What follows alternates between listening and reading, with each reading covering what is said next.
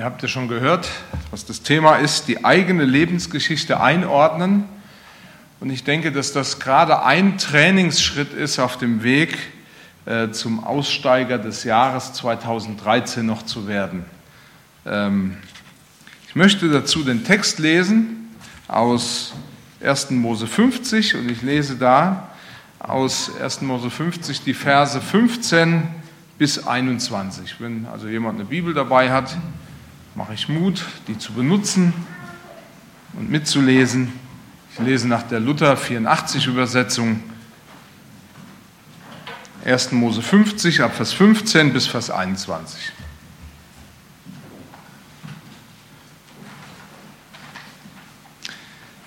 Die Brüder Josefs aber fürchteten sich, als ihr Vater äh, gestorben war und sprachen, Josef könnte uns Gram sein und uns alle Bosheit vergelten, die wir an ihm getan haben. Darum ließen sie ihm sagen, dein Vater befahl vor seinem Tod und sprach, so sollt ihr zu Josef sagen, vergib doch deinen Brüdern die Missetat und ihre Sünden, dass sie so übel an dir getan haben. Nun vergib doch diese Missetat an uns, den Dienern des Gottes deines Vaters. Aber Josef weinte, als sie solches zu ihm sagten.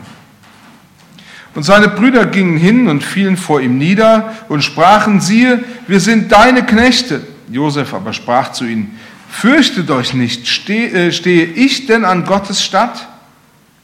Ihr gedachtet es, böse mit mir zu machen, aber Gott gedachte es gut zu machen, um zu tun, was jetzt am Tage ist, nämlich am Leben zu erhalten ein großes Volk.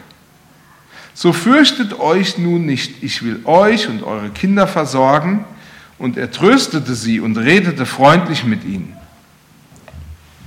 Ich bete nochmal. Herr, du hast uns dein Wort gegeben, dein Wort ist lebendig, dein Wort hat Kraft. Und ich bitte dich, dass du jetzt an unseren Herzen wirkst, dass du an uns arbeitest, dass du uns veränderst und dass du uns einfach auch auf dich ausrichtest. In Jesu Namen. Amen. Ich möchte zwei Bibelstellen oder zwei Zitate gewissermaßen noch an den Anfang stellen dessen, was ich sage. Das eine ist eine Bibelstelle aus dem Hebräerbrief, Kapitel 13, Vers 7. Das sagt der Hebräerbriefschreiber, gedenkt an eure Lehrer, die euch das Wort Gottes gesagt haben. Ihr Ende schaut an und folgt ihrem Glauben nach. Und das zweite ist ein Zitat, das Sören Kierkegaard ähm, gesagt hat, das bei der Sonnenhild auch schon so ein bisschen durchgeklungen ist. Das Leben kann nur in der Schau nach rückwärts verstanden, aber nur in der Schau nach vorwärts gelebt werden. Ich habe festgestellt, die Beurteilung, wie Menschen ihr Leben beurteilen, kann äußerst unterschiedlich ausfallen. Als zum Beispiel Jakob der Vater Josefs vor dem Pharao steht. Gerade eben hat er seinen totgeglaubten Sohn Josef nach jahrelanger Trauer wieder in seine Arme schließen können, sagt er dem Pharao, die Zeit meiner Wanderschaft ist 130 Jahre, also meine Lebenszeit. Ich bin 130 Jahre alt. Wenig und böse ist die Zeit meines Lebens und reicht nicht heran an die Zeit meiner Väter in ihrer Wanderschaft. Jakob sagt, es war von allem zu wenig, zu wenig Jahre und zu wenig Leben. Und das bisschen, was ich an Leben hatte, war auch noch böse. Vor einigen Jahren ähm, war ich mit meinem Leben äußerst unzufrieden. Ich habe über mein Leben nachgedacht und festgestellt, nichts ist irgendwie den geraden, den normalen Weg gelaufen. Und ich hatte offensichtlich nichts von dem aus dem Leben, aus meinem Leben herausgeholt oder herausholen können, was für andere irgendwie so selbstverständlich ist. Ich fing an, mich zu schämen, dass ich zum Beispiel einen Handwerksberuf gelernt habe. Ich habe das verschwiegen. Ich fing an, mich darüber zu ärgern, dass ich gerade nach Bad Liebenzell gegangen bin, am theologischen Seminar studiert habe und nicht, wie ich damals fand, auf eine wesentlich bessere Schule gegangen bin oder zur Uni oder irgendwas. Andere zu diesem Zeitpunkt hatten schon lange ein Haus und ich wusste beim besten Willen nicht, woher ich ein Haus bekommen sollte. Es war eine endlose Kette von Unzufriedenheiten. Und irgendwann entdeckte ich, ich bin mit der Einschätzung meines Lebens gar nicht alleine. Es gibt viele, viele andere, vielleicht heute Morgen genauso Leute hier, die ihr Leben genauso einschätzen als eine Kette von Unzufriedenheiten. Es gibt so viele, die haben Brüche in ihrem Leben und diese Brüche drohen, sie, wie es Jakob formuliert hat, in so einen dunklen Nebel einzuhüllen. Sie kommen zu einer Lebenseinschätzung ähnlich, wie ich sie in Psalm 90 gefunden habe, wo der Psalmist ja das Leben zusammenfasst. Das hört man manchmal bei Beerdigungen. Ich finde das eine sehr pessimistische Einschätzung. Unser Leben währt 70 Jahre und wenn es hochkommt, so sind es 80 Jahre und ich könnte jetzt fragen, wer weiß, wie es weitergeht, das will ich euch ersparen. Und was daran köstlich scheint, ist doch nur vergebliche Mühe. Umsonst denn es fähret schnell dahin, als flögen wir davon. Eine äußerst pessimistische Lebenseinschätzung.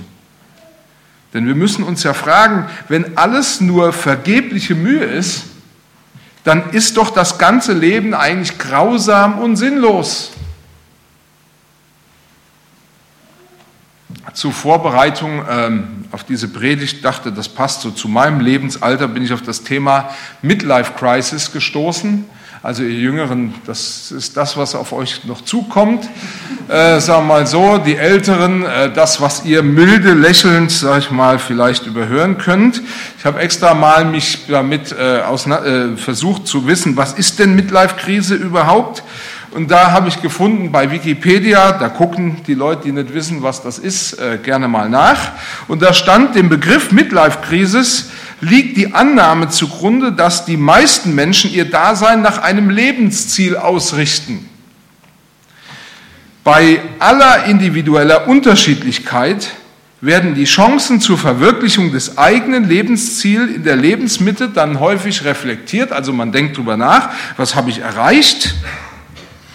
Und dann schreibt der Schreiber, was zu Verstimmungen und Unsicherheiten auch hinsichtlich der eigenen Identität, der Rolle in Familie, Beruf, Sozialleben im Begriff oder im Sinn des Begriffs führen kann. Also er geht da mehr damit, also ich denke, er hat was ausgelassen. Es geht mehr darum, dass ich einen Strich im Leben ziehe und zu der Einschätzung komme, ich habe alles schon erlebt, jetzt kann ich meinem Leben keine andere Wendung mehr geben und was ich bis jetzt erlebt habe, war äußerst dünn. Viele glauben, weil die letzten Jahre so schwierig waren, deshalb wird auch der Rest schwierig werden.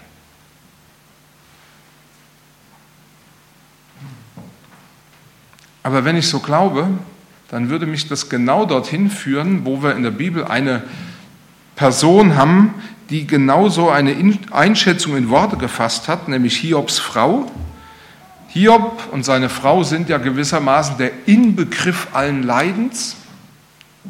Sie haben eine Katastrophe, ein traumatisches Erleben gehabt. Sie haben ihre Familie verloren und sie haben ähm, ihre Kinder verloren und ihren ganzen Besitz verloren. Und Hiob ist krank und sitzt da und kratzt sich mit einer Tonscherbe. Und seine Frau kommt zu dieser Einschätzung und sagt, Hältst du noch fest an deiner Frömmigkeit, sage Gott ab und stirb. Wenn alles sinnlos ist, für was brauche ich dann einen Gott? Wenn das Leben nicht mehr zu bieten hat, für was brauche ich dann einen Gott? Viele vergessen natürlich auch, dass das aus ihrer Perspektive sehr verständlich war, denn sie stand ja nicht abseits vom Leiden. Es war ja nicht nur Hiob, der litt, sondern sie genauso. Sie war mittendrin auch sie hatte ihre Kinder verloren, auch ihr Besitz war verloren und sie hatte einen kranken Mann. Und das war ihre Einschätzung. Aber ich habe mich bei der Vorbereitung auf diese Predigt gefragt, wie kommt es eigentlich, dass es Menschen gibt, die wie Josef ihr Leben ganz anders einschätzen, obwohl sie ja auch viel Schweres im Leben er erfahren haben, die anfangen ihr Leben anders zu bewerten.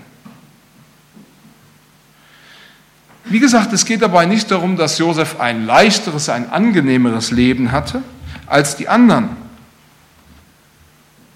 Und ich bin in der Bibel immer wieder auf so gegensätzliche Einschätzungen von Leben äh, also gestoßen. Zum Beispiel die Mutter, die Schwiegermutter von Ruth, der das Buch Ruth gewidmet ist. Nomi hatte auch traumatisches Erleben in ihrem Leben. Sie hat ihren Mann und ihre Söhne verloren. Ihr Fazit lautete, Nennt mich nicht Nomi, sondern Mara, denn der Allmächtige hat mir viel Bitteres getan. Und im Gegensatz eben nochmal dieser Hiob, dessen Frau wir schon gehört haben, der auch eine andere Einschätzung hatte zu, sein, äh, zu seinem Leben, wie jetzt, sage ich mal, seine Frau. Er sagt in Hiob 19, Vers 25, aber ich weiß, dass mein Erlöser lebt. Und als der Letzte wird er sich über dem Staub, über all dem Schwierigen meines Lebens erheben. Und ist meine Haut noch so zerschlagen und mein Fleisch dahingeschwunden, so werde ich doch Gott sehen. Also eine völlig entgegengesetzte Einschätzung. Und ich dachte, es ist wichtig heute, dass wir uns Zeit nehmen, darüber nachzudenken, was solche Leute denn auszeichnet, dass sie eine positive Einschätzung ihres Lebens gefunden haben. Und ich hoffe, dass wir das irgendwie heute gemeinsam hinkriegen, dass, dass ich euch mitnehmen kann, ja, was diese Leute gemacht haben und dass er vielleicht zu einer ähnlichen Einschätzung kommt oder eben ins Nachdenken kommt. Ich hoffe, dass dir das hilft, auch neue Kraft zu gewinnen und dich eben dazu bringt, dich wieder nach vorne auszurichten. Also wie gesagt, das eigene oder die eigene Lebensgeschichte einordnen. Und das Erste, was wir dazu lernen können, um das hinzukriegen, ist Gottes Führung annehmen. Gottes Führung annehmen. Josef schätzte sein Leben wie folgt ein. Ihr gedachtet es böse mit mir zu machen, aber Gott gedachte es gut zu machen, um zu tun, was jetzt am Tage ist, nämlich am Leben zu erhalten ein großes Volk. Josef hat in seinem Leben eine wichtige und entscheidende Entdeckung gemacht. Mein kleines Leben ist ein Teil von etwas ganz Großem, das Gott geplant hat. Gott hat einen Zeitpunkt und Gott hat einen Plan für mein Leben. Das entdeckte er. Und auch im Neuen Testament wird es uns deutlich gemacht. Zum Beispiel spricht Paulus in Galater 4, Vers 4 davon. Als aber die Zeit erfüllt war, sandte Gott seinen Sohn, geboren von einer Frau und unter das Gesetz getan. Das heißt, hier zum richtigen Zeitpunkt machte Gott das. Gott brachte alles zusammen. Er brachte einen Kaiser dazu, eine Volkszählung zu machen und ein minderjähriges Mädchen wurde schwanger. Auf den ersten Blick sind das zwei völlig unzusammenhängende Ereignisse.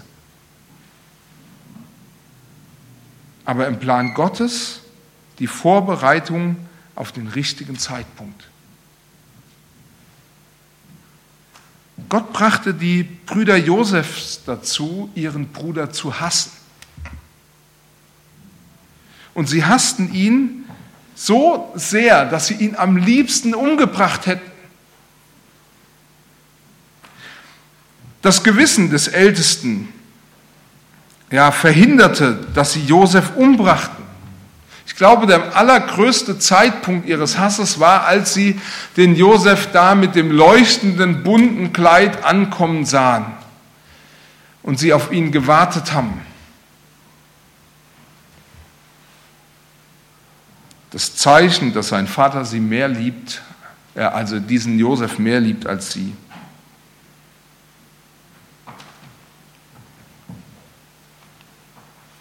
Offensichtlich war es, ich weiß nicht, ob man das sagen darf, brachte Gott die Frau des Potiphars dazu, Josef in einen Sexsklaven umfunktionieren zu wollen. Und im Gefängnis brachte er den Bäcker des Pharao und den Mundschenk mit Josef zusammen. Ein Unglück nach dem anderen und eine Verkettung von schwierigen Umständen nach der anderen. Als Josef im Gefängnis saß, wie lange er dort gesessen hat, ist relativ schwierig einzuschätzen, aber es muss ein paar Jahre gewesen sein. Da hätte doch niemand gedacht, dass sein Leben so eine Wendung nimmt. Niemand. Keiner hätte mal gedacht, dass Josef in einem Palast wohnen würde. Das war nicht zu erwarten. Genauso wenig wie Hiob davon ausgehen konnte, als er sagte, ich weiß, dass mein Erlöser lebt, dass Gott ihn wiederherstellen würde, dass er sein, ihm sein Leben wiedergibt. Vielleicht sitzt du heute hier und denkst, das sind doch Sonderfälle. Das hat doch mit meinem Leben nichts zu tun. Damit kann ich beim besten Willen nichts anfangen.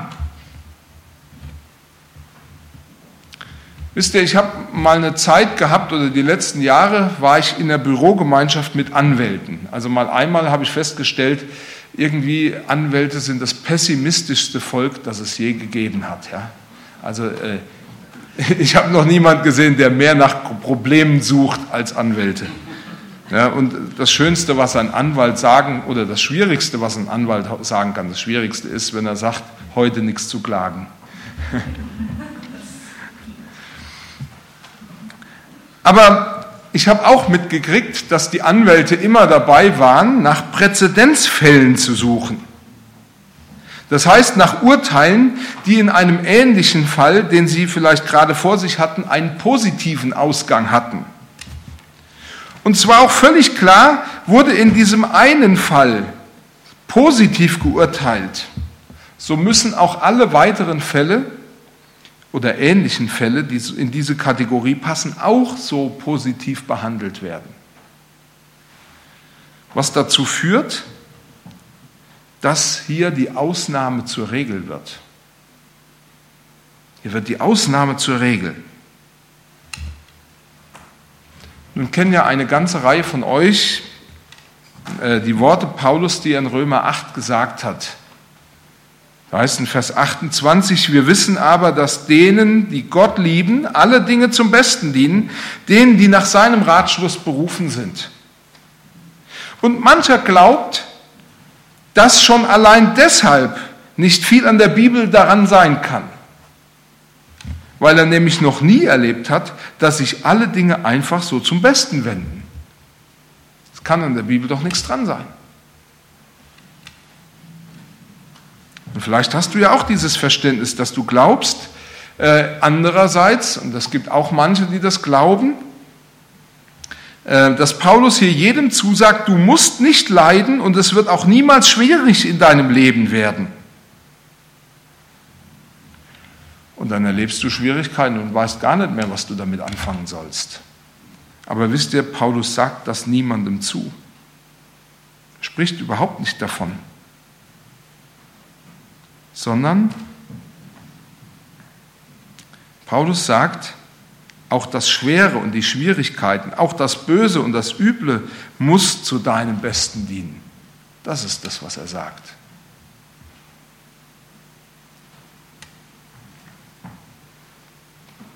Mit anderen Worten, es gibt nichts, was Gott in deinem Leben nicht zum Guten gebraucht. Josef sah hinter allem Gottes Plan und Gottes Zeitpunkt.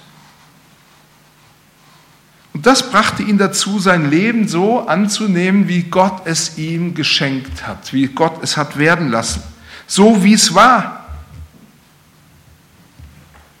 Der Unterschied zwischen Jakob, also dem Vater Josefs, und Josef liegt darin, dass sie eben nicht nur ein schwieriges oder ein leichteres Leben hatten, sondern dass sie beide eine Entscheidung getroffen haben. Eine Entscheidung, nehme ich das Leben aus Gottes Hand an oder eben nicht.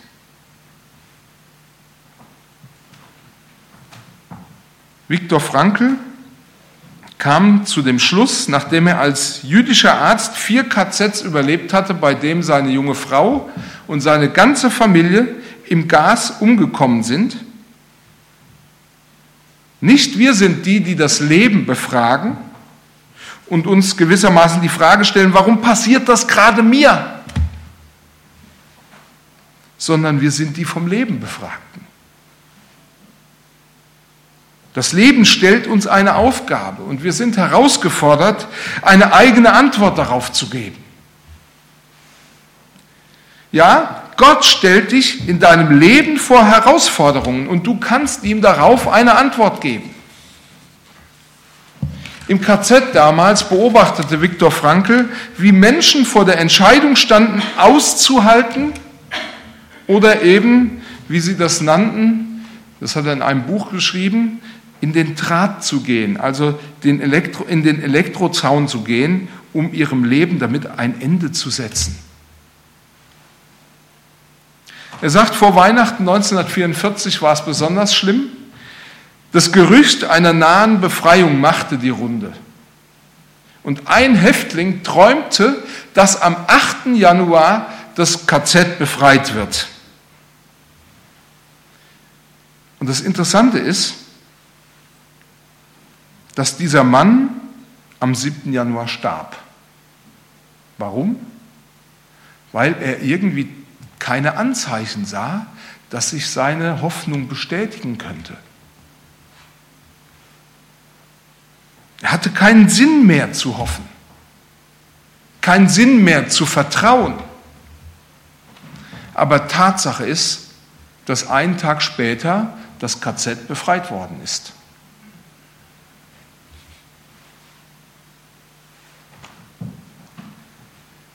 Am 8. Januar erschienen die Russen und befreiten das Lager.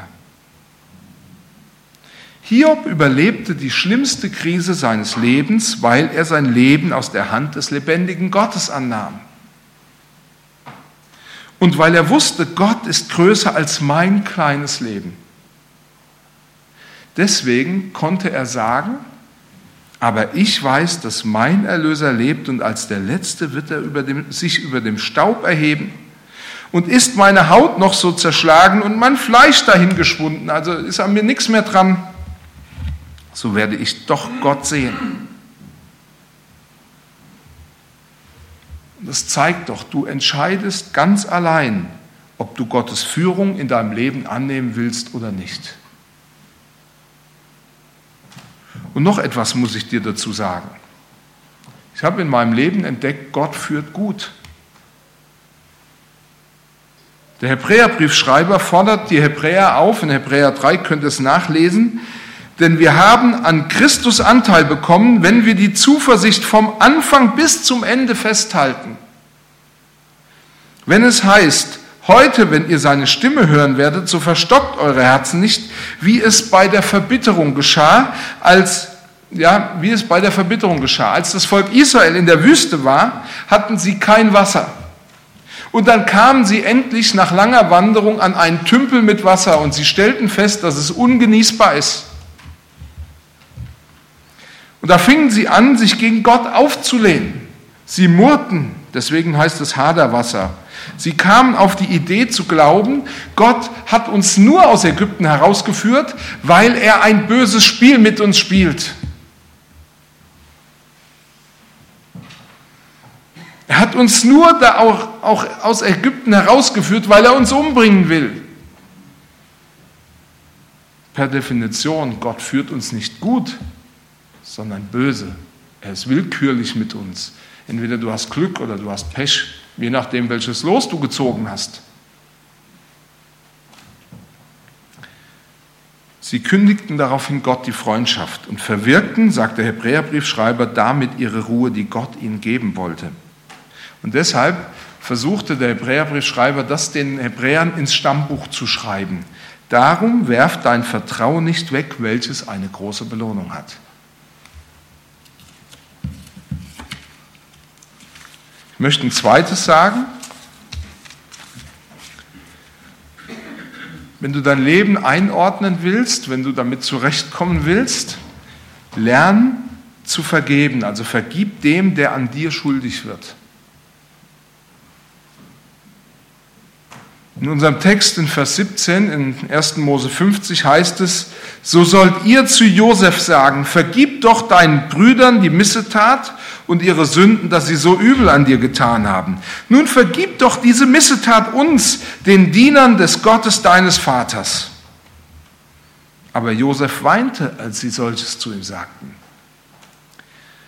Josef hat in seinem Leben Entscheidendes gelernt. Mein Leben ist in Gottes Plan eingebettet. Und ich glaube, dass sehr viel von dieser Perspektive abhängt. Und ich glaube, dass es ein großer Schutz gegen Verbitterung ist. Wenn du das so sehen kannst, mich hat das schon oft getröstet. Und wenn ich mein Leben aus dieser Perspektive sehen kann, dann höre ich nämlich auf zu vergleichen. Dass die Krankheit all derer ist, die sich im Leben für zu kurz gekommen halten. Sie vergleichen ständig und alles. Und es ist das Ende dessen, dass ich anfange, jeden oder alles für mein Leiden verantwortlich zu machen.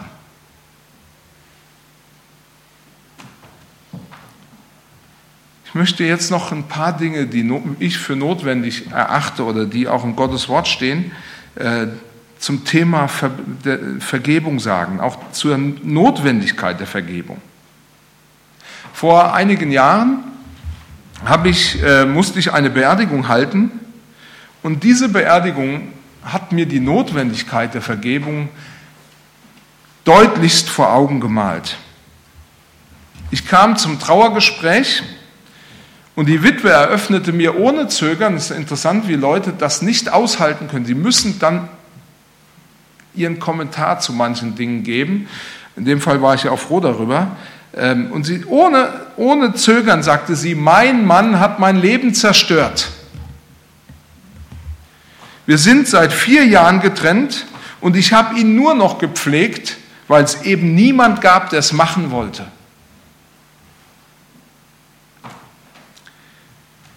Nach außen hin war mein Mann ein äußerst angesehener und beliebter Mensch. Nach außen war er der Herr Stadtrat oder der Herr Innungsobermeister, aber nach innen war er ein schwerer Trinker, der mir und meinen Kindern, also sie hatten zwei Söhne, das Leben zur Hölle gemacht hat.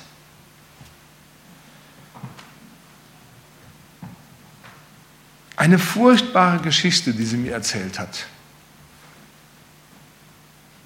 Und ich muss ehrlich sagen, ich wusste mir damals überhaupt keinen anderen Rat, als dieser Frau nur eins zu sagen. Das war das Erste, was mir so kam, vergeben Sie Ihrem Mann. Im ersten Moment äh, das, klingt das für euch vielleicht sehr unsensibel. Wie kann man sowas jemandem sagen? Sie muss ihrem Mann vergeben. Aber Monate später hat sie mir einen Brief geschrieben, in dem sie sich genau für diesen Rat bedankt hat. Sagt, das war das, das was sie gebraucht hat, dass, sie, dass sie ihrem Mann vergeben soll.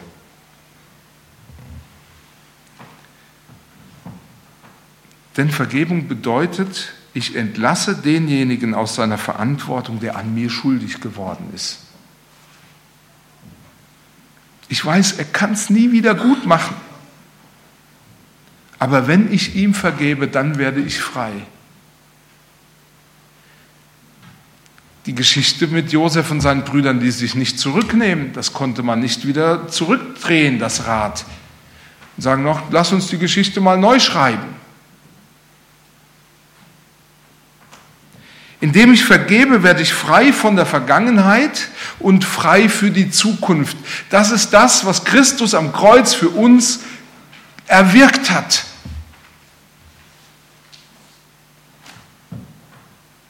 Vergebung öffnet den Blick dafür, dass ich mein Leben aus Gottes Hand annehmen kann.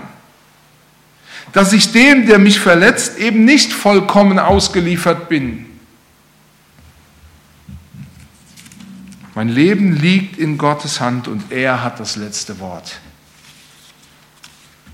An Josef lernen wir den Wert des Vergebens kennen. Aber wir lernen auch, wie Josef selber dazu kommt, seinen Brüdern zu vergeben. Das Erste, was Josef gelernt hatte, war wahrzunehmen, dass die Brüder tatsächlich böse an ihm gehandelt haben. Es war für alle klar, man redete nicht drüber und man machte da auch meistens keine Worte drum, aber es war doch klar, dass hier jemand tatsächlich verletzt wurde, dass boshaft an einem Menschen gehandelt wurde, nämlich an Josef. Und Josef nennt das Böse auch böse. Vielleicht gehörst du ja zu den Menschen, die gelernt haben, Harmonie ist alles. Ja, alles. Jede Verletzung wird so lang geschluckt, bis du innerlich platzt.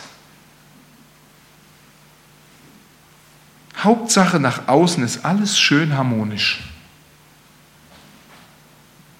Du hast gelernt, lass die Sonne nicht untergehen über deinem Zorn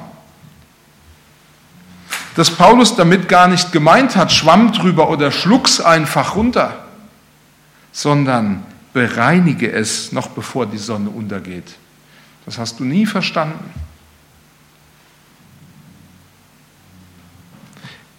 Josef entlässt seine Brüder aus ihrer Schuld. Er verniedlicht nichts, er spielt nichts herunter, sondern er vergibt es.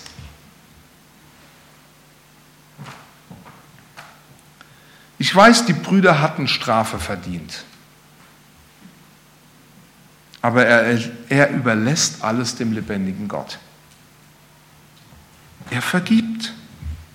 Das Wesen der Vergebung ist, dass der Betroffene nicht nur passiv auf die, Ab, äh, auf die Ahndung oder auf sein gutes Recht verzichtet.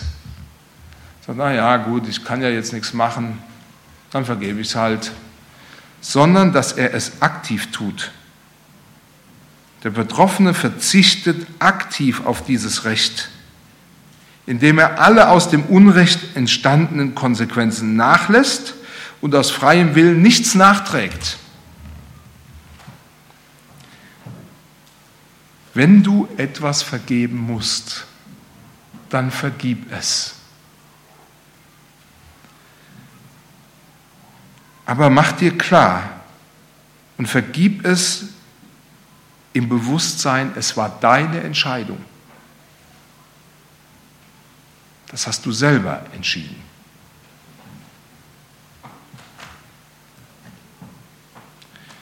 Ah, weißt du, wenn du das tust, ich habe das in meinem Leben gelernt und geübt, dann wirst du den Wert des Vergebens neu entdecken. Dann wirst du erleben, wie dein Leben reich und frei wird. Denn der Wert des Vergebens liegt darin, Altes lassen zu können und nicht ständig darüber herumgrübeln zu müssen. Er liegt darin, Vergangenheit zu bewältigen und eben nicht in der Vergangenheit gefangen zu bleiben, sondern offen für die Zukunft zu werden. Gott hat einen Plan für dein Leben, auch morgen noch. Du kannst der Zukunft offen begegnen, weil du weißt, Gott hat einen Plan für mein Leben. Und wenn wir aus der Perspektive des Paulus oder des Neuen Testamentes sehen, Paulus sagt, wir wissen, dass dieser Zeitleiden nicht ins Gewicht fällt gegenüber der Herrlichkeit, die dann an uns offenbar wird, dann wissen wir, dass Gott mein Leben gelingen lässt, weil abgerechnet wird am Schluss. Bei ihm, wenn ich bei ihm bin,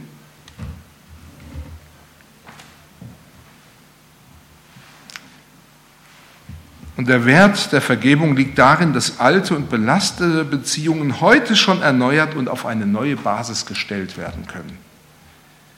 Wisst ihr, das Werk des Vergebens, das sehen wir hier, als die Brüder denken, Josef will uns umbringen. Und Josef sagt in Vers 21, so fürchtet euch nun nicht, ich will euch und eure Kinder versorgen. Und er tröstete sie und redete freundlich mit ihm. Das war kein Hohn. Das war das Werk des Vergebens.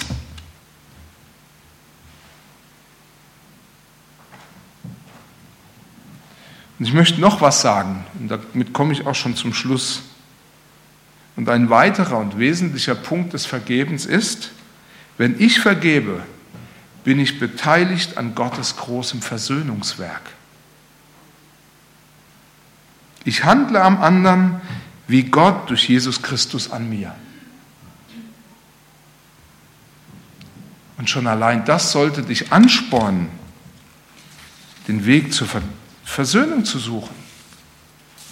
Ich möchte mit einem Bibelvers aus dem Jesaja-Buch schließen, aus Jesaja 55. Da heißt es, das möchte ich euch gerne als kleine Aufforderung mitgeben: Der Gottlose lasse von seinem Weg und der Übeltäter von seinen Gedanken und bekehre sich zum Herrn.